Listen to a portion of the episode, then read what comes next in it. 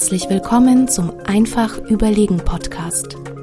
Lass uns in die spannende Welt der Trends und Erfolgsfaktoren von zukunftsfähigen Unternehmen eintauchen.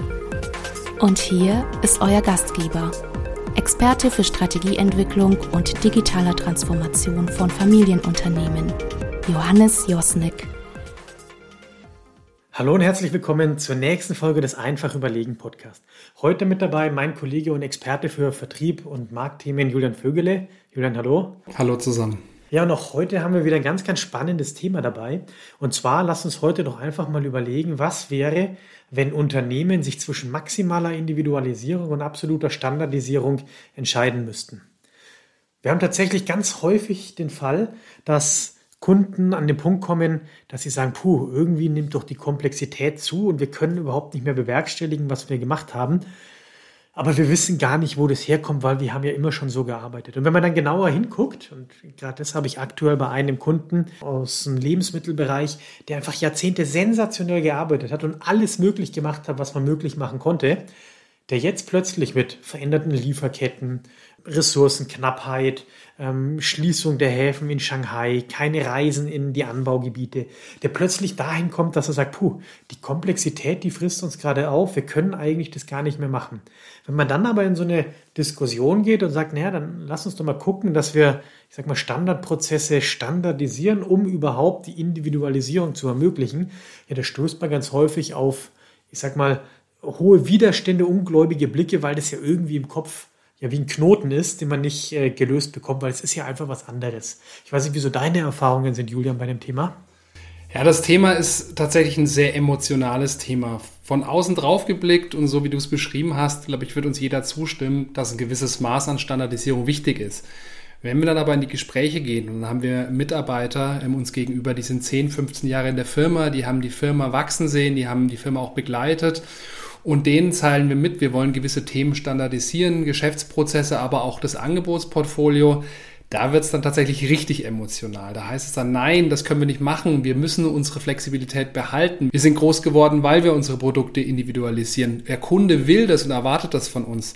Genau diese Aussagen hören wir dann tagtäglich und dann heißt erstmal Fakten schaffen und wirklich zu überlegen, was macht denn Sinn? Welchen Teil können wir denn standardisieren und welchen nicht? Und wichtig ist an der Stelle auch zu verstehen, wie kommen denn die Kunden überhaupt in die Situation? Und wenn wir da zurückblicken, haben wir viele Kunden, die sind über die letzten Jahrzehnte extrem gewachsen. Die haben Wachstumsphasen hinter sich in zweistelligen Prozentzahlen, ähm, waren sehr, sehr stark umsatzfokussiert und sind jetzt an den Punkt gekommen, den du beschrieben hast. Sie schaffen es einfach nicht. Sie schaffen es nicht mehr, die Aufträge abzuwickeln. Sie schaffen es nicht mehr, den Kunden Lieferzeiten zu nennen, die sie halten können. Und genau deswegen ist der Bedarf da, gewisse Basisprozesse, gewisse Rahmenbedingungen zu standardisieren, um diese Flexibilität überhaupt erst sicherstellen zu können. Das ich damals miterlebt, ich war ja lange in der Textil- und äh, Schuhindustrie unterwegs, dieses Thema Baukastensysteme. Das ist für mich so ein richtig cooles Beispiel, wo man sieht, was es denn bedeutet, wenn man es schafft, ähm, ja ein Produkt zwar zu standardisieren, aber dadurch sogar eine höhere Individualität zu erreichen. Vielleicht kennst doch der ein oder andere, der so ein bisschen älter ist, äh, so wie ich. Man geht so klassisch in den Einzelhandel, da gibt's zwei Kollektionen. Da wird einmal alle halbe Jahre wird die Sommerkollektion in die Winterkollektion getauscht. Ja, wenn man heute in die Läden gibt, da gibt's vier, fünf, sechs Kollektionen, in manchen Läden sogar monatlich neue Drops, die da kommen. Schafft man das, wenn man alles individuell macht? Nein, man schafft es deswegen, weil man Baukastensystem entwickelt hat, weil man gegebenenfalls Stoffe bündelt, die bei den Fabriken schon hinterlegt, Kapazitäten blockt, um dann zu sagen, ja, wenn ein Trend kommt, dann kann ich in kürzester Zeit aus diesem Baukasten mich bedienen und auf diese Trends reagieren. Ja, vielleicht nicht zu 100% individuell, aber man kann in diesem Baukasten sehr individuell die Themen zusammenstellen und ist damit plötzlich viel, viel schneller und kann viel schneller auf Kundenbedürfnisse reagieren. Und ganz konkret, wenn man da so in die Läden schaut, früher hat es halt einfach irgendwie gedauert, auf einen Trend zu reagieren, 16, 18, 20 Wochen. Naja, heutzutage schafft man das mit so einem Baukastensystem in sechs bis acht Wochen. Also da ist schon eine ganz andere Zeit dazwischen. Und das ist für mich ein wunderbares Beispiel, wie eigentlich dieser Knoten aufzulösen ist, wo man eigentlich sagt, hey, wenn ich eine Standardisierung herstelle in manchen Bereichen, dann sorge ich eigentlich dafür, dass ich wirklich individualisieren kann. Sei es, weil das Baukastensystem so gut ist, dass ich mehr individualisieren kann oder einfach schneller bin, oder ob ich mehr Ressourcen für das Thema Individualität habe. Ja, Johannes, mir ist bei dem Thema auch noch ganz wichtig der Punkt Monetarisierung. Und gerade wenn wir im Businessbereich uns das Thema Individualisierung anschauen, stellen wir leider immer wieder fest, dass viele Dinge, die höchst individuell dem Kunden ermöglicht werden, einfach nicht ähm, entsprechend ähm, bepreist werden. Was heißt das konkret? Ähm, Individualisierung ist wichtig und bietet auch einen extrem großen Wettbewerbsvorteil im Vergleich ähm, zu anderen Herstellern. Aber man muss dann die Themen auch sich bezahlen lassen. Das heißt, wenn ich dem Kunden wirklich eine komplette Sonderlösung anbiete, ist es auch notwendig, einen entsprechenden Preis dafür zu verlangen. Da hatte ich tatsächlich einen Kunden, das ist ganz lustig, muss ich jetzt gerade schmunzeln, in der Pharmaindustrie, der ein sensationelles Produkt gemacht, hoch individuell. Und was hat der gemacht? Naja, der hat eigentlich eine Entwicklungsdienstleistung kostenlos dem Kunden bereitgestellt, damit er das Produkt so individuell machen kann. Für diese Entwicklungsdienstleistung gibt es aber ganze Unternehmen, die nichts anderes tun als bezahlt, genau das tun.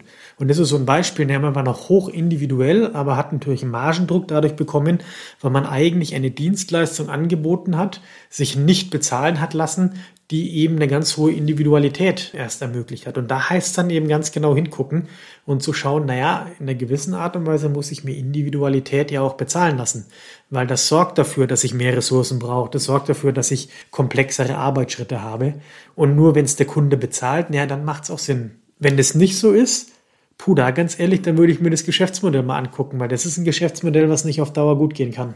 Und dann gibt es natürlich auch noch den Fall, sich wirklich Entwicklungsarbeit bezahlen zu lassen. Wir haben ein Individualisierungsprojekt, wir haben eine individuelle Anfrage und am Ende schlägt diese Anfrage so dermaßen gut ein, dass aus diesem Produkt vielleicht auch ein zukünftiges Standardprodukt wird. Auch den Fall gibt es. Das heißt, wenn wir über Individualisierung sprechen, kann das zum Teil auch sogar Chancen bieten, wirklich neue Produkte, neue Produktinnovationen zu entwickeln. Mhm.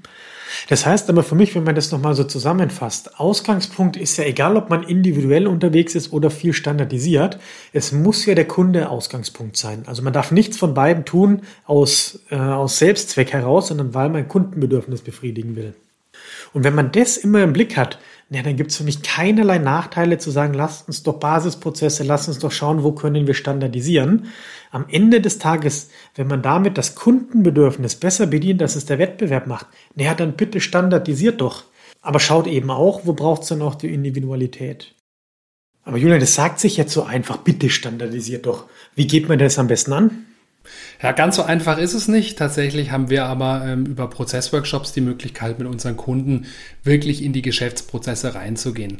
Was heißt das? Wir priorisieren erstmal mit unseren Kunden, was sind denn die kritischsten Themen? Wo, wo drückt der Schuh am meisten? Wo haben wir die größten Schmerzpunkte? Dann gehen wir in die Themen rein analysieren die Themen zusammen mit unseren Kunden und identifizieren, wo haben wir Punkte, wo wir wirklich standardisieren können, wo haben wir die größten Hebel und wo haben wir auf der anderen Seite auch Notwendigkeit, weiterhin extrem individuell anbieten zu können. Dementsprechend schauen wir uns da ganz konkret Geschäftsprozesse an.